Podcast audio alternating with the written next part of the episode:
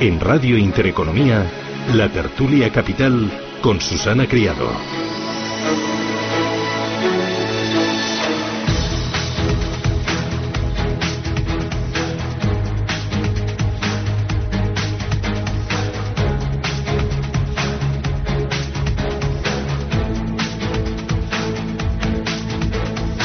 8 y 14 minutos de la mañana, esto es Radio Intereconomía, tertulia de mercados financieros. Hoy con cuatro gestoras españolas independientes. Nos acompaña Cayetano Cornet. Cayetano, ¿qué tal? Buenos días. Buenos días. Oye, ¿cuánto tiempo sin verte? Sí, no me, ya no me quieres, no me invitas. Es que tengo un poco de overbooking.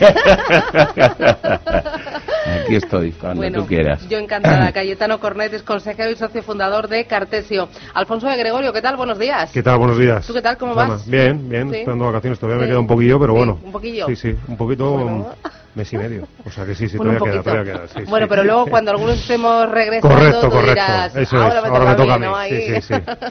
bueno, de todas formas, la cuenta atrás ha, ha, ha comenzado. Ha comenzado, Yo lo, sí. lo, cuento por semanas y así se me hace muy corto. Sí, cierto, cierto. Sí. Bueno, eh, Alfonso de Gregorio, gestor de TREA Asset Management. Ignacio Martino Caña, ¿qué tal? Muy buenos días. Buenos días. Eh, ¿Qué tal, Ignacio? ¿Cómo vas? Fenomenal. Uy, estoy hoy un poco despistada. Aviso porque a, ayer estuve de concierto con mi hija y otras cuatro adolescentes. Imaginaos. Ah, sí? eh. Bueno, Bueno, vale, bueno, entonces, bueno, bueno. bueno, Y pues- le decía a las- al resto de las madres, me merezco una ola, una ola. Yo ahí, buah, eh, bueno, eh, bueno, ya, ya no cuento más. Pero claro, son adolescentes de 13 años y no sabían, por ejemplo, quién era Rosana, ni Julio Iglesias, porque había uno de los que imitaba a Julio Iglesias y claro, no sabían quién era Julio Iglesias, ni tampoco Marta Sánchez. Están, es que Claro, otra madre generación, mía. es tremendo. Bueno. Ignacio Martino La fragata. Caña, responsable de mixtos y selección de fondos de Santa Lucía Asset Management. Y José Antonio Tamayo. José Antonio, ¿qué tal? Buenos días. Buenos días. ¿Y tú qué tal? ¿Cómo vas? ¿Todo bien? Sí. Yo ahora he tenido cuatro días de descanso, o sea que Ah. un poco mejor que O vosotros. sea, que- que- que vienes con las pilas igual puestas. que Igual que Alfonso está, está dentro de un mes y pico, Bueno, no me toca entonces si alguno de nosotros tenemos momento valle, pasamos palabra. Te pasamos la palabra y ¿te bien. parece? Bueno, José Antonio Tamayo es director general de mercados de GVC Gaesco Beca. Eh, oye, los mercados muy bien, ¿no? Ahora, después de ese acercamiento, Estados Unidos, China, eh, las plazas asiáticas subiendo, tenemos un buen semestre por delante, ¿no? Para, para sumar, ¿no? Para seguir escalando posiciones. Cayetano pone caras. ¿No, No. te lo crees? ¿No te lo crees o qué? Yo es que, O sea, ya tenemos lo que ver, queríamos, no, yo o bueno. no, no es que no me lo creas, es que yo creo que eh, yo creo que hemos hecho el año ya casi prácticamente, ¿no? O sea, mi opinión, ¿eh? Que no tengo ni Tú lo idea. que quieres son ya unas sabe- vacaciones largas. Exactamente. Yo me quiero ir a la playa. Pero yo creo que está complicado, está muy complicado. El mercado ha subido, hay una disparidad de valoración entre sectores. Eh, eh, digamos de crecimiento o donde que ofrecen una cierta certidumbre en su modelo de negocio con respecto a bueno pues el resto del mercado que es casi un máximo de 60 años no a mí esto me, me huele o me recuerda un poco a los años 2000 sin ser tan exagerado donde Endesa cuando hacía una presentación empe- empezaba hablando de su estrategia de internet imagínate y cuando iba yo a las presentaciones de Acerinox, de Enci y todo eso, me encontraba con, con Paramés, que estábamos ahí los dos solos, que no iba nadie, ¿no? Y ahora es un poco parecido, ¿no? Es decir, el mercado sube, pero por sectores muy, muy, muy específicos, y luego lo hablamos, pero el resto del mercado está machacado O sea, auténticamente, eh, ¿no? ¿Has vuelto a la crisis de las .com? Eh, vamos a ver, en cuanto a la sensación de que solo se puede comprar un cierto tipo de cosas que son las que suben y el resto eh, da igual al precio que estén, que no las quiere nadie, a mí me recuerda mucho, sí. Alfonso, ¿tú cómo lo ves? Totalmente de acuerdo. Lo hablábamos un poco antes de empezar el programa, ¿no? O sea, al final el dato está ahí, ¿no? De las, lo, lo comentaba antes, ¿no? De las 65 últimas semanas, 63 han sido de reembolsos en fondos de renta variable de equity, ¿no? Eh, y un poco la gran paradoja es, oye, ¿cómo pueden subir los índices, además fuerte, con tanto reembolso? O sea, ¿me lo puedes explicar? volumen. Bueno, yo creo que la gente primero no, no se lo cree, o sea, no, no, esta subida no se lo cree, está más pendiente del tema de la guerra comercial. Yo lo veo con cierto escepticismo, por cierto, eh, y creo que vamos, creo que deberíamos aprender a convivir con ella varios años, eh, sinceramente. Yo soy de la opinión de que esto no se va a resolver en meses, eh, es, algo que de más profundidad, más calado. Eh, y la gente está más preocupada por el tema del Brexit, la gente está preocupada por el tema político aquí en España y hay reembolsos, bueno, en España concreto, pero a nivel, a nivel general. ¿Qué es lo que está funcionando en los índices? Pues tema como utilities, que ha comentado antes Cayetano, bueno, que- que hablábamos antes, que van al infinito y más allá, ¿no? En valoración. Yo soy de la opinión, por lo menos yo, que hay una burbuja en la parte de renta fija, en, ciertos, en cierta parte de renta fija, y eso se ha trasladado en parte a ciertos sectores de la renta variable, el tema de eléctricas, ¿no? que es lo que ha impulsado en gran medida los, los índices. José Antonio. Pues coincido, no sé si en todo lo que vamos a hablar, pero en esto sí. La verdad es que la subida, nosotros la subida que hemos tenido en los primeros meses del año, luego ha habido una cierta corrección y ahora hemos vuelto otra vez a los niveles de máximos, pues yo creo que tiene que ver, es una reversión de los últimos dos meses del año pasado, eh, donde las bajadas fueron verdaderamente importantes, ¿no? Entonces, en estos momentos, Primero eso y luego lo que decía Cayetano, la diferencia entre lo que se viene a llamar el growth y el value, entiendo que te referías a eso, es, es espectacular. Es espectacular, es la más grande. No, yo no, no, no tenía en cabeza de los últimos 60, de los últimos 20 25, seguro que sí. Y por lo tanto, también es cierto que el entorno de tipos de interés es también el más agresivo de los últimos 60 o 25 años. Algo tiene que ver con eso. ¿no? y, luego compañías ya no de crecimiento, sino compañías con capacidad de apalancar el balance e incluso a tipos por debajo de donde pueden captar capital los gobiernos, en algunos casos, o determinados gobiernos, pues claro, se encuentran una ventaja competitiva para hacer inversiones terrible. Y eso también hace que valgan un poco más, ¿no? Yo creo, estoy de acuerdo con Alfonso, que algunas utilities están caras pero tienen algunas razones para estar caras, como por ejemplo su capacidad de apalancamiento a unos tipos que en cuanto encuentren un negocio que rente un poquitín y si encima está regulado y se lo ponen firmado, pues evidentemente eso lo querríamos todos para nosotros, ¿no?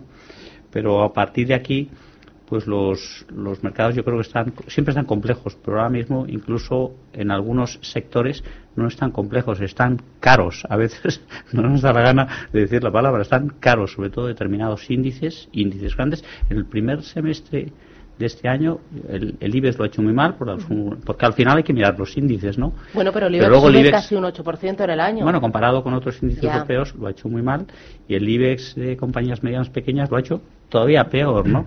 y te encuentras algunos índices europeos, ya que se me viene a la cabeza, por ejemplo, el CAC 40, donde tienes 7 o 8 grandísimas y buenísimas compañías, pero unos multiplicadores que yo sinceramente no sería capaz de comprarlos y, que están a unos precios desorbitados. ¿no? Por lo tanto, la, disparidad de activos brutal. Ignacio.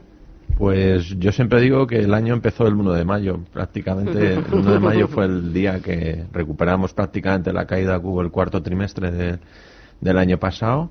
Eh, y los gestores al final lo que tenemos es siempre esa sensación de que estamos en la parte, en la fase madura del ciclo, que en algún momento tiene que venir la recesión económica y entonces pues siempre estamos buscando quizá no sé si decir alguna excusa para reducir exposición a renta variable o para decir que en la renta fija, que es verdad que hay una burbuja probablemente alimentada por los bancos centrales, porque no es eh, no es algo que los inversores yo creo que hayan deseado, pero desde luego ahora mismo eh, hay auténticas aberraciones. En la renta variable, pues, pues eh, lógicamente tienes una volatilidad eh, y esa volatilidad, pues mes de mayo muy malo, mes de junio muy bueno, pero bueno, tienes, tienes al final ahí eh, pues una volatilidad que al inversor no le interesa. Y yo creo que mientras haya ocurrido lo de este fin de semana, que al final pues realmente es no, no ocurrir lo mismo que había estado ocurriendo hasta ahora, seguimos con nuestro ritmo moderado estructural de crecimiento, con los tipos y la inflación controlada, pues todo bien para todos, ¿no? Eh, menos para Oye, de las cosas que habéis dicho, hay varias eh, que, me gustaría que me explicarais. Eh, comentaba Alfonso, de las últimas 65 semanas, 63 los indicadores han terminado. no, ha habido reembolsos. Reembolsos, Y sin embargo, los indicadores están en máximos. O sea, ¿esto cómo se explica? Se explica, bueno, Hay rotación esto es una interpretación mía, se explica a través de TFs, el volumen ha bajado bastante, el volumen de intermediación se explica a través de TFs, básicamente, sinceramente, que el volumen de las ETFs desde el año 2008-2009 no ha parado de crecer, se ha multiplicado prácticamente exponencialmente y le está comiendo terreno a la gestión activa, sinceramente. esa es mi explicación, ¿eh? sinceramente, de, por qué con cuatro duros te suben todo. Oye, ¿y eso nos preocupa a vosotros como gestores activos? Bueno, te genera oportunidades. Es, una frase muy manida, ¿eh? ya lo sé, me has dicho, ya empezamos con las oportunidades, machote, ya lo sé. Pero, pero sí es verdad, nosotros, por ejemplo, yo me anticipo a lo mejor una pregunta, Susana, nosotros estamos muy invertidos ahora mismo. Muy invertidos en renta variable. ¿Por qué? Porque todo lo que, y esto viene a colación de, lo que hemos hablado antes, todo aquello que está fuera de los índices eh, pues Cayetano me parece que decía la palabra aberración, ¿no? O algo parecido, ¿no? Pues, pues está, está, yendo muy mal. Y ello a pesar de que han presentado unos resultados muy buenos, las expectativas son buenas, etcétera, etcétera. Bueno, pues nosotros no tenemos, por ejemplo, ni una sola eléctrica, eh, no tenemos prácticamente nada de bancos y tenemos mucha compañía que está yendo muy bien, pero que está fuera del índice. Y que por ahora lo está haciendo mal o muy mal. ¿eh? Eso es así. Cayetano. Sí, sí. yo respecto de la explicación del volumen, yo eso soy no malo lo siguiente, ¿no? Pero a mi experiencia es que siempre en los últimos tramos de, de, todos los mercados, en los últimos y en los primeros, eh, el inversor retail, o sea, la gente eh, nunca participa, ¿no? Es decir, eh, es, decir, participa, pero ya... Ya que llega tarde, llega tarde, ya, llega tarde. Entonces yo, yo, la verdad, yo creo que lo que ha pasado este año es que la gente sufrió mucho, especialmente los perfiles conservadores en el último trimestre del año pasado, porque por fin después de mucho tiempo vieron que se puede perder dinero también en un perfil conservador en la sacrosanta renta fija, con perdón de la expresión, y lo que han hecho este año es en cuanto han recuperado las pérdidas del año pasado, pues han salido y eso es una cosa que yo he visto hablando con muchos clientes, no es una cosa muy extendida. Y respecto de las compras y, y el posicionamiento de la cartera, pues yo hago un poco, estoy un poco donde Alfonso, ¿no? Es decir, yo ya sabes que los bancos y, los seguros pues no son mi fuerte porque no los entiendo a pesar de que le dedico todos los días tres o cuatro horas en intentar entenderlos sigo sin entenderlos y entonces me consuela. este porque no, digo, si no lo entiendes compartir la desgracia siempre es bueno y entonces nosotros estamos pues en toda esa parte del mercado que que en términos de valoración yo creo que en dos tres años pues tiene tiene futuro y tiene potencial pero que mm, no sé si decir la palabra en inglés, pero que ahora cuando voy a presentar el fondo y hablo con todo el mundo, eh, la palabra que me contestan, perdón por el anglicismo, pero es que es sistemático, es, no, no, es que eso es un broken business model, es un modelo de negocio roto y, y entonces yo no compro. Y yo, pues nada, es la típica palabra que, no, da igual, entonces compras una televisión en abierto, broken business model, compras una agencia de publicidad, broken business model, compras Univeil Rodamco, que es una empresa el número uno de Europa en, en centros comerciales a 50% de descuento sobre el valor de, del valorador, Broken Business Model. Entonces, pues nada, eh, estamos en Broken Business Model, es un poco, no es muy buena publicidad, pero es donde estamos, ¿no? Oye, pero por ejemplo, con lo de las cadenas de televisión en abierto, eh, yo, algunos de mis amigos trabajan en, en, cadenas de televisión en abierto y me dicen, eh, yo soy consciente de que trabajo en un cadáver. Claro, que más pronto que tarde esto terminará. Pues digo yo, las vacas que dan leche valen mucho más que las que no dan, pero las que no dan valen algo, ¿no? Entonces, eh, no lo sé, es muy complicado, Susana. Eh, hoy está el modelo, yo siempre pongo el ejemplo de, eh, tú imagínate que vives en el misma, en una casa, el ático está a 40.000 euros metro cuadrado y el bajo a 1.000. Tú dices, oye, pero a lo mejor sería bueno pensar que por 1.000 euros metro cuadrado podemos comprarnos un bajo. No, yo solo quiero esto es el mercado de hoy. Yo quiero el ático al precio que sea y el bajo no lo quiero ni incluso si me lo regalan, ¿no? Pues así está todo. Eh, oye, me voy a publicidad, a la vuelta varias cositas. Eh, el IBEX 35 hemos comentado que sube menos, eh, mucho menos que otros índices europeos. ¿Es por el gran peso que tiene el sector financiero o tiene algo que ver esta inestabilidad política o eso no cotiza? Y luego habéis hablado de la renta fija. ¿Cuánto más abajo ¿Veis? Eh, los tipos de interés, veo caras. eh, bueno, publicidad y me dais respuesta.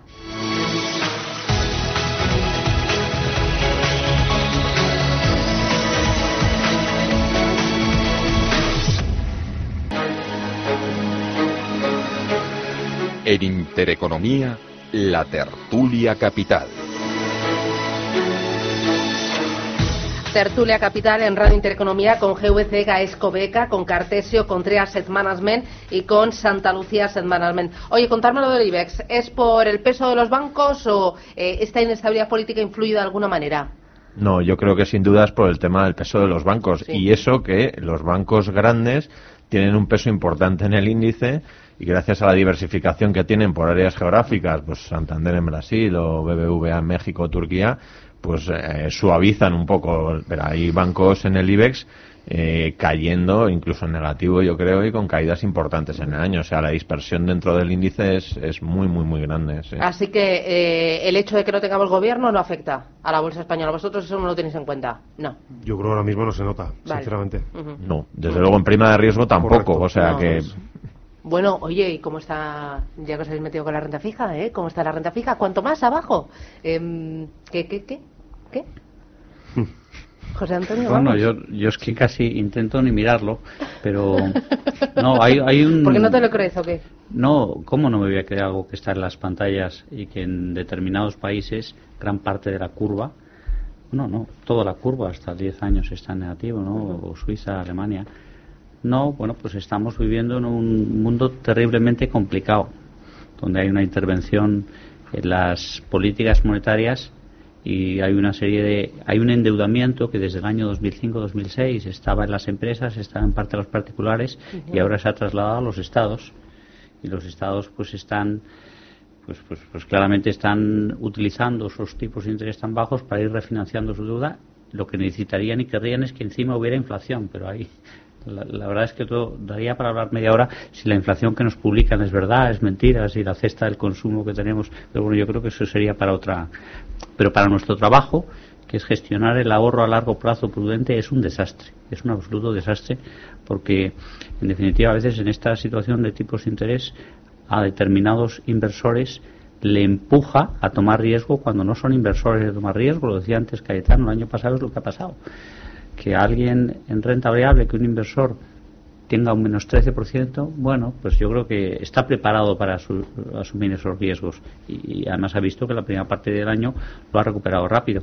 Pero un inversor que tiene un perfil conservador y preservación de capital, que pierda prácticamente en todos los productos, pues eso es una, eso es una barbaridad. Que un jubilado alemán que ha trabajado 30 años en la Volkswagen se jubile con 350.000 euros de ahorro y no pueda ponerlos en un, en un bono de su país para que le rente y preserve su capital frente a la inflación, pues eso es algo que yo creo que, que da para escribir, ¿no? ¿Cómo lo veis? Muy mal, eso este, ¿qué vamos a decir, no? Yo creo que el, el, problema el problema es eh, sobre todo para el inversor muy conservador, que es el 80% del inversor. Bueno, o, tendrá que cambiar el chip. O asume riesgo Hmm. Eh, o ni siquiera preservar capital porque el escenario ha, cambiado por esa baja inflación, por ese bajo por interés, por ese alto endeudamiento de todos, ¿no? Eso que decía José a mí me parece muy importante, ¿no? Es decir, eh, yo ya estoy recibiendo eh, muchas llamadas de, clientes intentando, ejerciendo una presión, porque claro, ellos ven una liquidez y, y ellos te quieren empujar a asumir riesgos que que, bueno, pues depende del producto, no lo puedes hacer, ¿no? Entonces, eh, es muy importante, claro, esto depende, si esto va a durar 20 años, pues al final no sé quién tendrá la razón, ¿no? Pero lo que es importante es no dejarse eh, dentro de una estructura de tu cartera, pues que te cuadre con tu perfil de riesgo, yo intentaría no dejarme eh, que Draghi me haga hacer cosas que yo solo en mi casa, sin ningún tipo de presión, no haría, ¿no? Entonces, eh, esto eh, tantas veces en el mercado eh, hay, hay que ser disciplinado, hay que ser disciplinado para poder vender cuando las cosas están caras, hay que ser y hay que ser disciplinado para que cuando alguien te dice que compres un bono, me lo invento, de Peugeot a 10 años al 0,3, pues digas que no. Y, y nosotros por eso en el producto muy conservador es triste, pero tenemos mucha liquidez eh, liquidez porque si hay en algún momento, como decía, eh, va a haber más, más volatilidad, pues habrá sus correcciones que podrás emplear eh, la liquidez pues para, para subir el nivel de inversión en, en, lo que sea, porque, por ejemplo, pues el año pasado, en noviembre y diciembre, tener liquidez fue una gran, una gran decisión, ¿no? Pero en general yo creo que hay que mantenerse disciplinado, tener un perfil de riesgo dentro de un orden que lo puedes mover más o menos 10%, pero mm, mantenerte en tu, en tu visión del mercado y aprovechar las correcciones que habrá volatilidad para comprar los valores o alguna cosa de renta fija complejo, porque ya no sé, y ya mira que a mí me gustaba la parte más subordinada del mercado y es que ahora ya eh, no, vamos, es un desastre, ¿no? No hay absolutamente nada. Ignacio. Pues ya que has utilizado el ejemplo de Peugeot, yo si fuera Peugeot utilizaría el momento actual de mercado para financiarme para los próximos, no sé, mil años, eh, porque desde luego los tipos que vas a conseguir ahora en base a, a, cómo vas a poder hacer uso de ese dinero en inversiones nuevas, mientras tus ratios de apalancamiento te lo permitan, yo, vamos, seguiría al Eternon. Y por el lado del comprador, pues totalmente de acuerdo. O sea, al final sí que es verdad que la gente Intran trata de buscar cualquier tipo de emisión a cualquier plazo y que te dé rentabilidad positiva. En los mercados primarios eh, la demanda es brutal, seis, siete veces las emisiones, te adjudican muy poco. Y en los mercados secundarios sí que es verdad que hay más dispersión, es decir, ahí sí que la gente mira más un poco la calidad crediticia el nombre del emisor y hay algunos que van muy bien y otros que a lo mejor no van tan bien, pero exactamente lo mismo. O sea que la situación, ¿cómo está?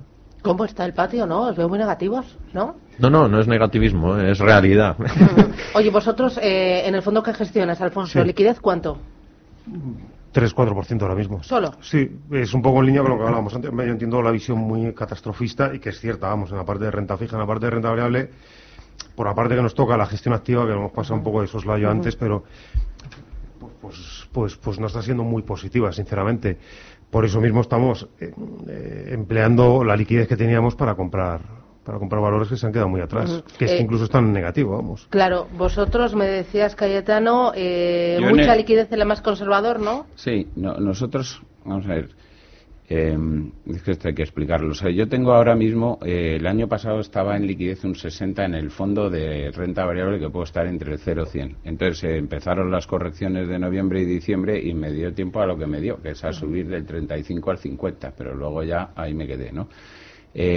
Podría perfectamente hacer una cartera eh, invertida a más nivel de inversión, es decir, al 70-80% con los sectores, eh, estos famosos eh, que todos estamos hablando, ex bancos, que, que, bueno, pues que están baratos y que yo pienso que es donde el inversor realmente hoy puede tener una cierta expectativa de ganar un dinero razonable a dos, tres años, ¿no? Que es comprando la renta variable en esta parte que está un poco machacada. Y yo ahora mismo tengo un 50.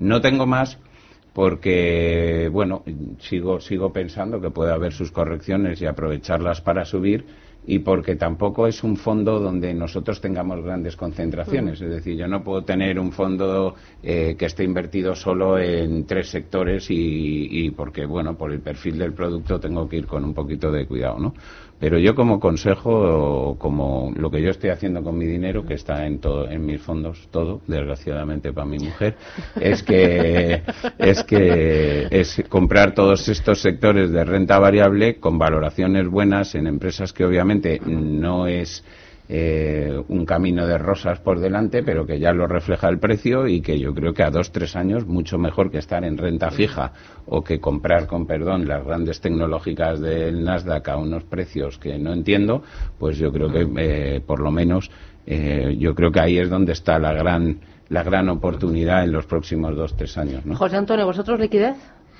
Poca, poca, pero porque al final se trata de definir el producto. ¿eh? Coincido con Alfonso en estos momentos, si hay muchos valores donde vemos potenciales del entre el 50 y el 100, pues lógicamente lo que hay que hacer es poner el dinero a trabajar. Hablo de productos de renta variable. Vale.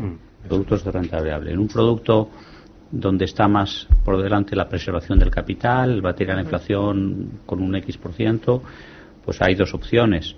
O bien estar invertido al 50%, como dice Cayetano, o bien estar invertido cerca del 100 y estar cubierto con cosas que están caras. Eso a veces es más fácil de decir que de hacer, porque eso a veces es una trampa, porque si te encuentras por delante algo que está caro, lle- llevando al ejemplo de Peugeot, lo que ocurre es que el que estudia Peugeot desde un punto de vista del equity, con un bono de 10 años a esos niveles, el equity le vale muchísimo y entonces te puede llevar por delante, ¿no? Entonces, quizás es, cada uno debe seguir lo que ha ofrecido a los clientes, pero eso es, eso es donde estamos en estos momentos y sobre todo definir qué tipo de inversores hay. Yo creo que hay muchos inversores conservadores y hay que ir a por ellos y darles una rentabilidad adecuada. ¿Vosotros en Santa Lucía se tomaron una liquidez en cartera?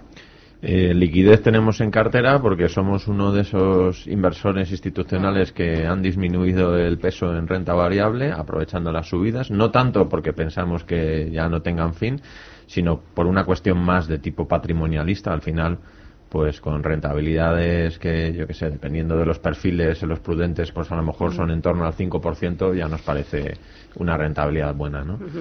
Eh, pero sí, mantenemos liquidez, pues acaso hay alguna corrección y aprovecharemos para entrar. Última parada publicitaria y a la vuelta me habléis de sectores y valores concretos que tenéis en cartera y algo en lo que os hayáis equivocado en este primer semestre, hayáis medido la pata. Publicidad y me lo contáis.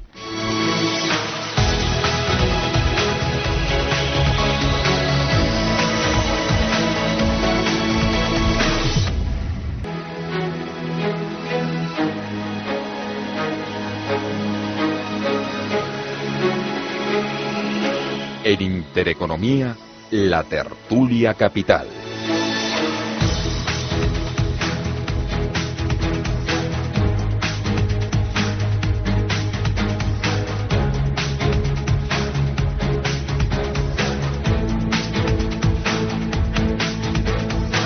Bueno, en cartera, ¿qué, tiene más peso? Hablarme de valores eh, concretos, eh, Alfonso.